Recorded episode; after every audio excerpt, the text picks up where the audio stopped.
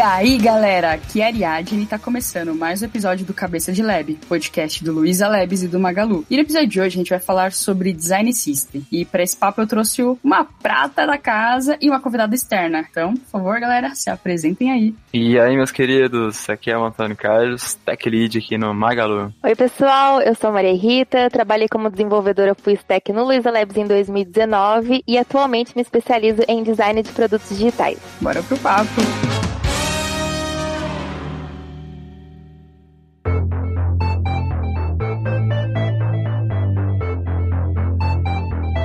Puxando agora o tema sobre design system, né? Eu acho que vale a gente começar com a pergunta de o que, que é o design system, né? Exatamente. Então, eu vou fazer uma pergunta pro Antônio. Antônio, para você, o que, que é design system? Olha, design, a gente lembra a interface, né? E system, lembramos sistemas. Então, quando a gente unifica isso, a gente imagina que é uma, uma base ali, alguma forma de ter uma noção, um guia, né? Para as nossas aplicações. Temos uma identidade identidade visual, talvez, uma coisa nesse sentido, né? Uma padronização também. Sim, exatamente, você roubou o que eu ia falar, né?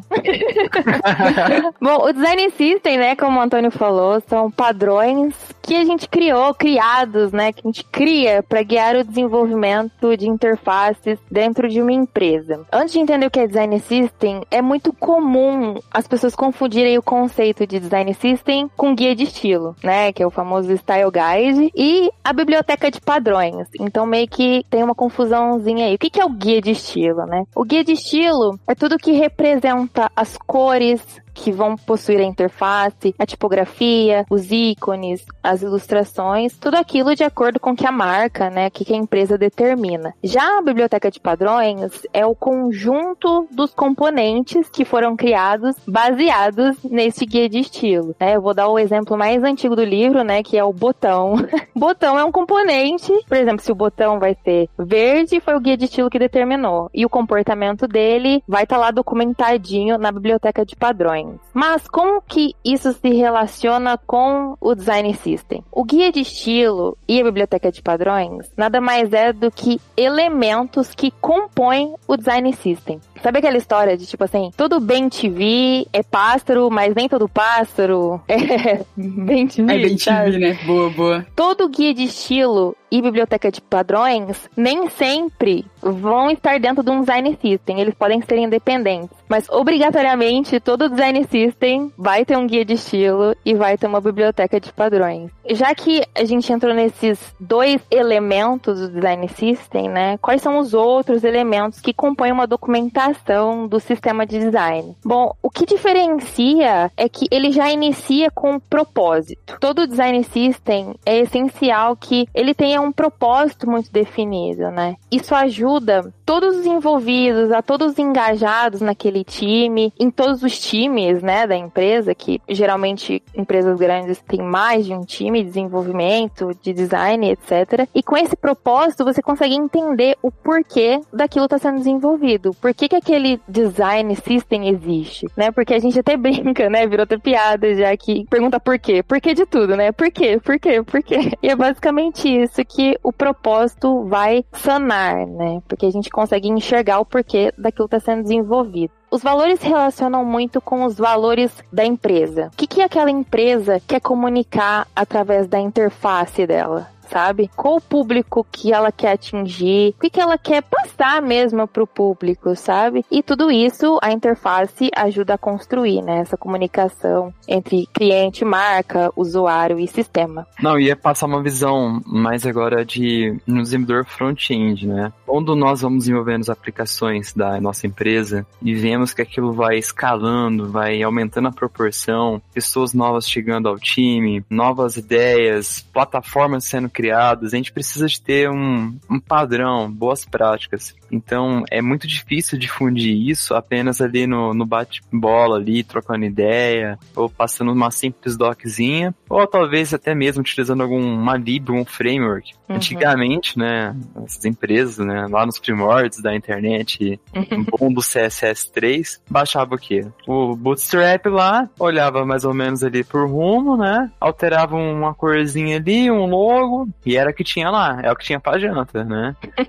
então, só que aí, conforme os nossos libs, nossos frameworks estão aprimorando, a gente sentiu que tá tendo mais necessidade, né? O web foi se destacando do desktop, então tudo ficou online, né, remoto, e a capacidade dos próprios navegadores também, comparado com 10 anos atrás, mudou drasticamente. Hoje o seu navegador é capaz de fazer muitas coisas. Eu não imaginaria que a gente ia ter um push notification no, desktop. Assim, então, então, né, uma coisa que veio lá do celular, né? E acabou sendo um recurso que já tava, já, já existia, mas a gente não ia imaginar que isso chegaria para a versão desktop. Então, esses conceitos, eles ajudam muito a, as equipes se conectarem Sim. sem precisar daquela, daquele ritual, né? Parece que, ah, vamos, sei lá, usar material Y ali, material design, e é isso aí. Não, é, vamos discutir, vamos realmente entender nossa necessidade, conversar com os envolvidos. É dev, é UX, é PO, junta todo mundo ali e tenta bolar um plano, né? Acho que é muito isso. Facilitou muito. Sim, e isso que você falou é muito interessante, porque um dos princípios, né, do design system é a colaboração entre equipes. Quando você fala assim, quem que é o responsável por desenvolver o design system, né, da empresa? Tecnicamente, é uma equipe de design, né, que vai tomar conta, que vai documentar e tudo mais. Eu sou a defensora e acredito que a maioria das pessoas de design também do time multidisciplinar, né? Que não adianta você ter uma decisão de design sólida, né? Mesmo que seja baseada em pesquisas, em métricas, e quando você for espelhar isso para a equipe técnica, isso ser inviável ou a equipe técnica ter tipo um inside, sabe? Que a equipe de design não vai ter, porque é isso que eu acho que é a mágica, né, das equipes multidisciplinares, é pontos de vista diferentes. E na construção de um design system,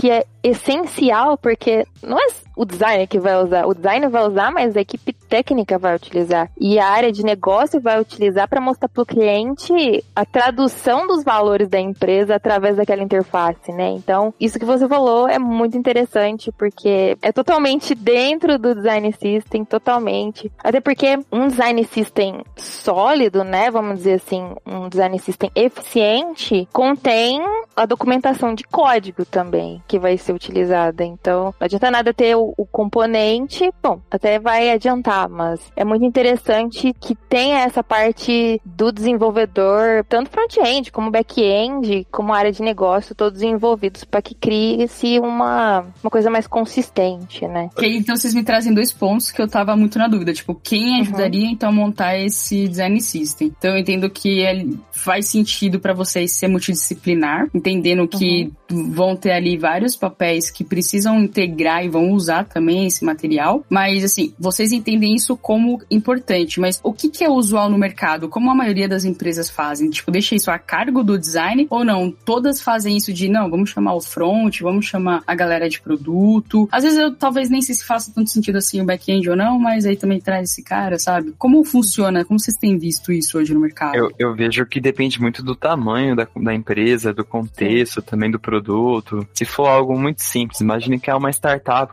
começou ali e tal, e é dev fazendo tudo ao mesmo tempo, né? Então, não tem tanto recurso, né? Então, quando a empresa vai crescendo, vai expandindo a quantidade de, de produtos, eu acho que é muito natural que surja a necessidade da, do design system, né? Mas também é muito variável, depende de muitas variáveis. Né? Mas acho que tem a ver um pouco com essa dor do crescimento. É, eu concordo com o Antônio. Assim, se você for ver um padrão de empresas grandes, vamos dizer assim, tá na mão da equipe de design. Mas o que eu vejo ainda são, até que, assim, se você for contar o número de empresas, são realmente poucas que contam com esse time multidisciplinar, sabe? Que vê a importância de colocar o desenvolvedor junto e seguir. E até assim, o conceito do design system, apesar de que a gente ouve muito, né? Escuta muito esse termo, esse termo, ainda é muito novo, né? Se você for pensar. Então eu acho que as empresas ainda estão criando essa maturidade, sabe? É o que eu penso sobre. Com certeza. Sim. Se for pensar, né? Que antigamente não tinha nenhum dev front-end, era o webmaster. É verdade. é, o próprio nome já modificou bastante nos últimos anos, né? Faz sentido.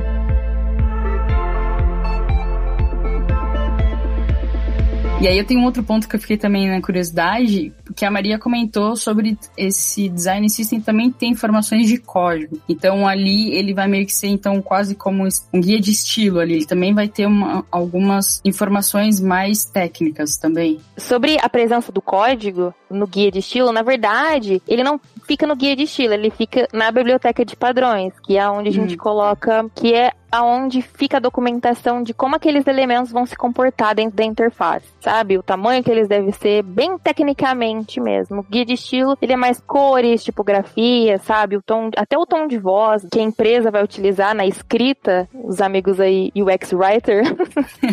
Boa. Que é muito interessante isso. Mas exatamente, o código, né, que vai ser utilizado, ele geralmente fica ali na biblioteca de padrões, né? Que para facilitar a vida do front-end. E uma coisa também muito importante que a gente tem que lembrar, principalmente para a visão do dev, né, da empresa, isso não é uma, sei lá, uma documentação, não, é um produto mesmo. Então ele tem que evoluir conforme as necessidades vão modificando, né? Então você vai ter que evoluir esse produto. O ideal é que exatamente isso que você falou, tipo, o design system, ele é um produto. Então o que, que ele requer? Manutenção né? E atualização constante. Quando a gente coloca assim na cabeça, por exemplo, documentação, pelo menos na minha cabeça, vem assim, folhas antigas, uma coisa chata e uma coisa que muitas vezes é tipo, sei lá, encher linguiça, vamos dizer assim, porque você não vai conseguir encontrar nada nunca. É essa visão, mas não é isso que o design system é, na verdade. É um documento vivo onde os valores podem se alterar, porque os valores de uma empresa eles podem mudar, né, conforme o tempo principalmente na questão de interface. A interface pode se atualizar né, no design. Vou dar como exemplo o mais clássico, né? O material design da Google, né? Que é o Design System Open Source, né? Da Google. Que você consegue notar que eles estão em constante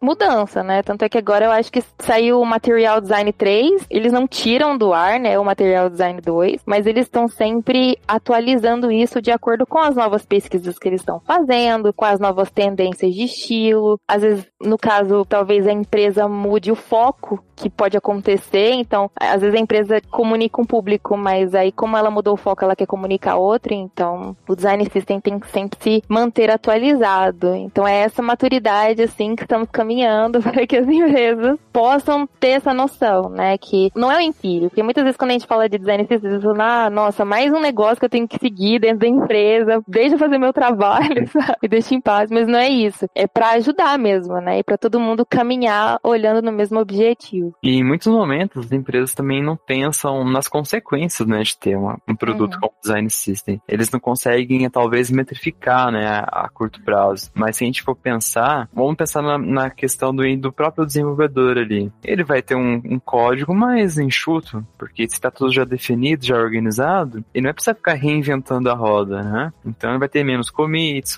a revisão do código vai ser menor, ele vai ter um, um código já mais testado, não vai ficar ajustando corzinha ali, espaço, não sei o que, porque já tá bem esclarecido. E também na visão do próprio designer ali, quando ele for fazer as entrevistas, ele vai notar que vai ter menos reclamação por parte dos usuários, as pessoas vão conseguir cumprir a sua necessidade ali no, naquele aplicativo, naquele sistema, eles vão analisar as stories, vão ver que os comentários estão legais, a pessoa tá dando estrelinhas ali, né, então tudo impacta como um efeito dominó, né. Eu acho que é muito legal você também abrir a mente para conseguir ver essa parte ela não fica tão explícita no começo. É, então, Sim. era até um ponto que eu ia perguntar agora para vocês, né? Que era justamente como saber que a minha empresa precisa criar esse design system, sabe? E aí eu também entendo que não vai ser somente um design system que ela vai criar, né? Ela vai ter que criar, então, todos esses essas caixinhas que vão complementar esse design system, né? Quando isso acontece? Sim, então, eu sou defensora do design system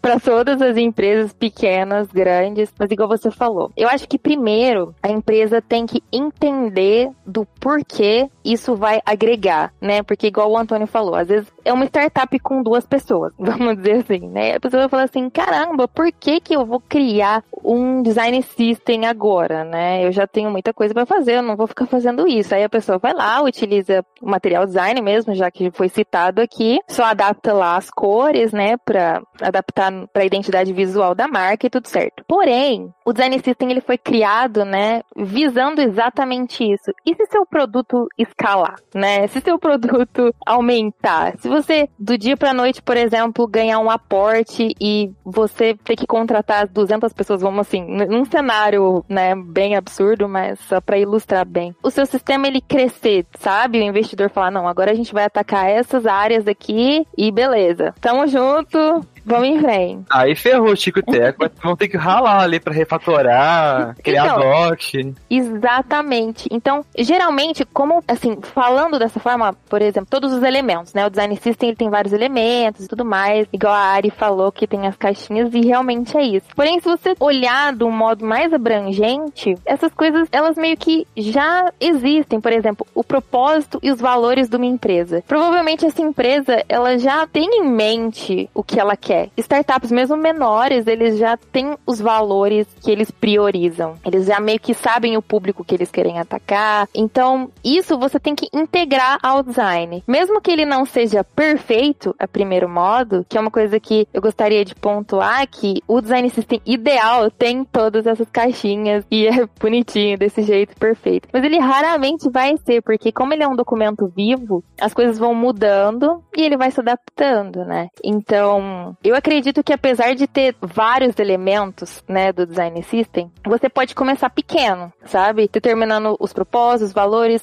você determina a identidade da marca, baseada nos princípios de design e tudo mais, baseada nos valores daquela marca. Depois você cria seus componentes que você vai precisando e assim você vai crescendo. E eu acho que vai ficando mais fácil, tanto para quem entra no time e tanto para quem tem que manter aquele sistema, quem virar depois, porque a rotatividade das empresas existem muito, né? Então o design system auxilia nisso também. Mas voltando. É meio que se a empresa é pequena, você vai ter poucas informações. Então começa Isso, construindo o design daquele pouco de informação que você tem e você vai alimentando conforme esse crescimento ou a mudança que você vai notando, tanto no Pattern Library, né? E no Style Guide, né? Então eu acho que eu entendi. E faz sentido, sim. Não, exatamente. É porque assim, quando a gente pensa em design system, a gente pensa, sei lá, em empresas grandes, né? Sim, que já tá tudo pronto também também, né? Isso. empresas grandes que têm vários times e eles precisam conversar entre si e as interfaces precisam ter consistência, né? Porque não adianta um time. Imagina um time baixa lá o material design, utiliza o material design como né, o design system, a interface, os elementos, componentes de interface daquele sistema e a outra equipe vai lá e mesmo que, por exemplo, a outra equipe baixe, utilize o material design também às vezes, um espaçamento que fica diferente, o usuário já consegue notar. É bem isso, assim. O usuário nota inconscientemente. Então, criar essa consistência de design que é muito importante. E, como eu estava falando antes, a gente tem essa ideia de que só empresas grandes precisam ter um design system, né? Eu acho que, assim, até pelo contrário, porque imagina uma empresa grande, você meio que construir uma cultura que já existe, né? De anos de desenvolvimento, você vir com design system novo, né? É mais trabalhoso ainda. Então, igual você disse, quando você tem uma empresa pequena e você vai construindo aos pouquinhos, sabe? Isso já vai facilitando a escalabilidade daquele produto. Igual o Antônio falou, vai evitar refaturamento, vai evitar retrabalho, vai evitar quando precisar integrar uma parte com a outra, vai ser menos traumático, sabe? Então, acho que é isso.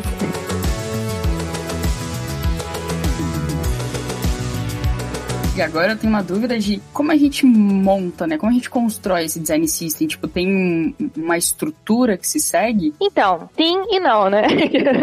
que é ótimo, né? Vamos falar assim, os passos principais, se a empresa já possui um um estilo, um, um guia de estilo, né? Não necessariamente um design system. Geralmente a equipe de design ela faz uma análise, sabe, dessa interface e vai realmente documentando as inconsistências. Por exemplo, um app de uma empresa e cada tela a gente vai acontecendo uma análise tipo assim, ah, ok, aqui esse botão é arredondado e naquela tela ele é quadrado, sabe? Mais ou menos isso. Ah, sim, isso aqui. Então é feito um estudo anteriormente se se caso já exista um guia de estilo, né, da empresa. Então, se é feito um estudo em cima daquilo que já existe, né, para notar as inconsistências e ver o que precisa ser modificado. No caso de uma empresa que não tem, uma empresa nova, vamos dizer assim, que não tem um design system, ainda não tem absolutamente nada. Eu acredito que é isso, né? Primeiro, vamos, vamos ver o propósito daquilo, do design system, por que, que a gente tá fazendo aquilo, os valores que aquela empresa tem, pra gente colocar o nosso norte, sabe? Olha, é nisso aqui, sabe? É por isso que a gente vai fazer o que a gente vai fazer. É aqui que a gente quer atingir, é aqui onde a gente quer chegar. Depois, a gente vai identificar a identidade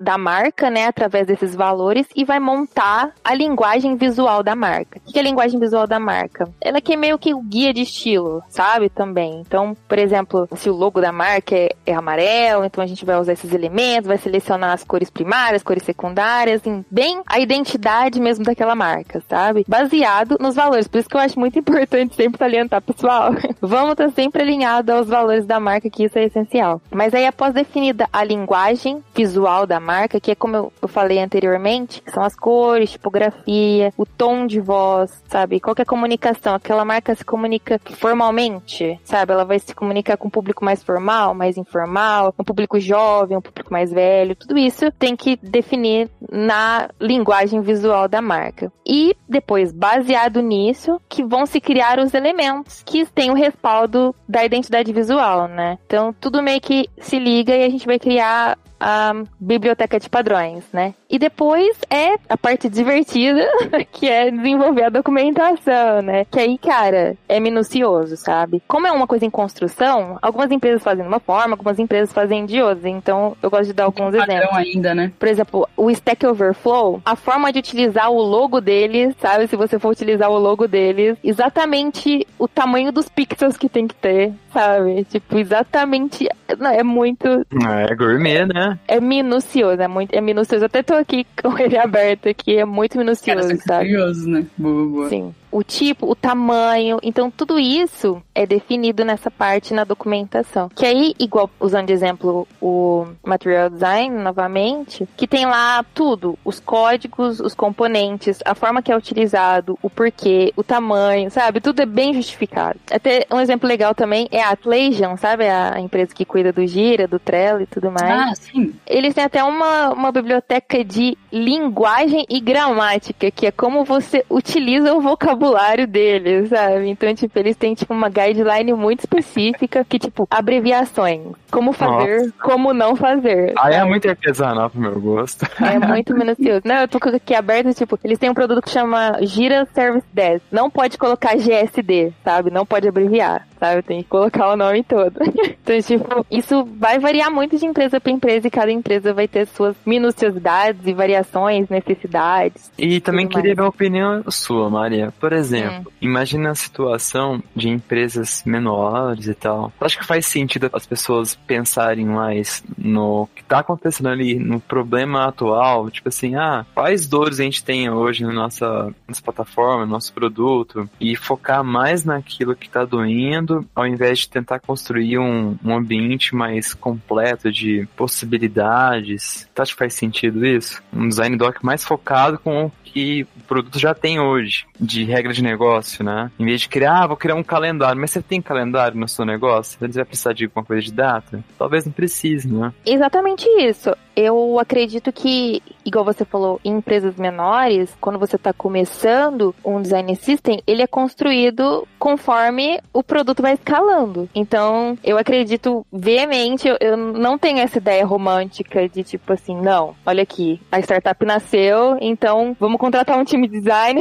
para desenvolver um design system para essa empresa, sabe? Porque não é assim que funciona, né? Tudo envolve negócio, tudo envolve desenvolvimento. Então, eu acredito que o caminho é esse, sabe? Você for criando conforme a necessidade. E quando você tem um propósito, por isso que eu fico martelando nesse objetivo, propósito e valor, sabe? Porque quando você tem os propósitos, os valores e os objetivos bem definidos, tudo que vier vai ser meio que a continuação, entendeu? Não vai fugir. E, e é interessante isso que você falou, porque eu acredito que muitas pessoas falam assim: ah, mas temos muitos problemas para resolver, o design system fica por depois, sabe? Tipo assim.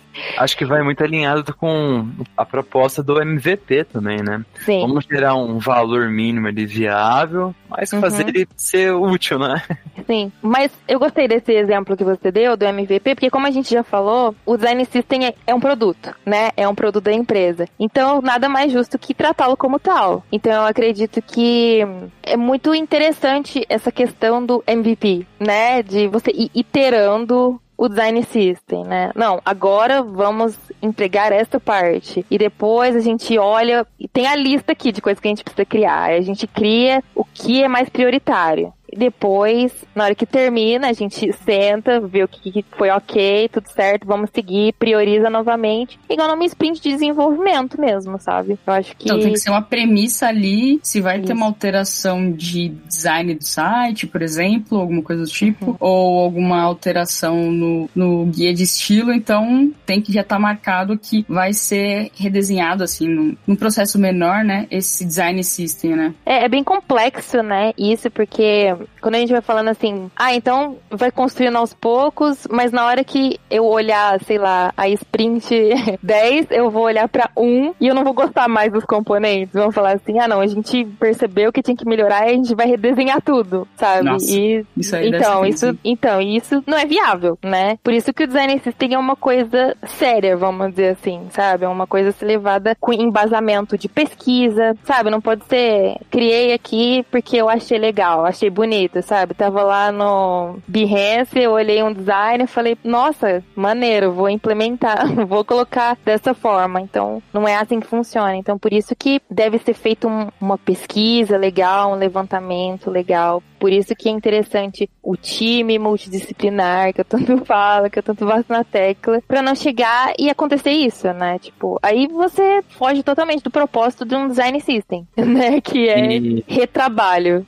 e agora pergunta se é uma pessoa que tá ouvindo a gente que quer começar do zero, não sabe nada, nunca ouviu falar sobre design system, ela quer começar. Por onde ela pode estudar, tentar buscar com conteúdo mais completo, mais detalhado? Bom, eu sempre gosto de indicar o site da nngroup.com. O que, que é nngroup.com? É um grupo de líderes mundiais em experiência do usuário, sabe? O fundador da NNG é o Don Norman, né? Que a gente costuma falar que é o pai do X-Design, né? Que foi ele que cunhou o termo, sabe? É um velhinho muito fofinho que ele tem vários livros e ele criou o termo, né? Design de experiência quando ele trabalhava na Apple. Ele foi um dos pioneiros, né? Que trabalhou na Apple. Então ele é o pai. Eu sempre indico os artigos da nngroup.com. O único problema, o único empecilho é que são em inglês. Porém, como os textos são muito bem estruturados, com a extensão do Google Tradutor, eles traduzem bem, sabe? Eu já testei e eles fazem uma tradução digna,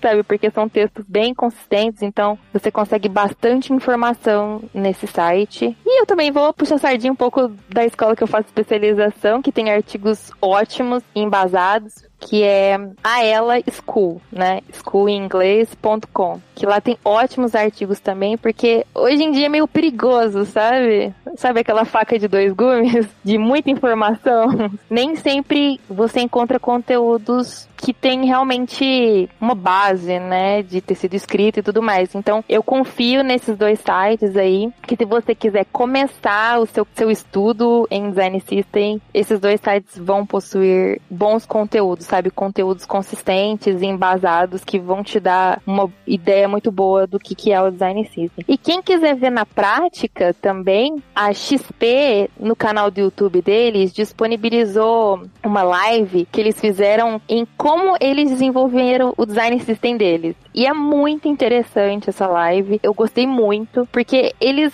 fazem minuciosamente todos os passos que eles executaram mesmo. A live, se eu não me engano, é o head de design e um desenvolvedor. Então, para quem quiser ver, ler um pouco da teoria, depois como ver a aplicabilidade na prática, dá uma olhada nessa live que é bem maneira.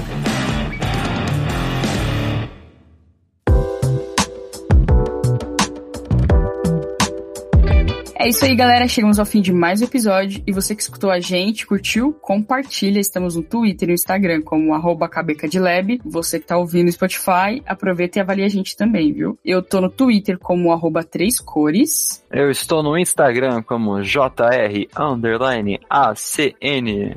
E eu estou no LinkedIn como Maria Rita Benatti. Boa! Valeu, galera. Até a próxima.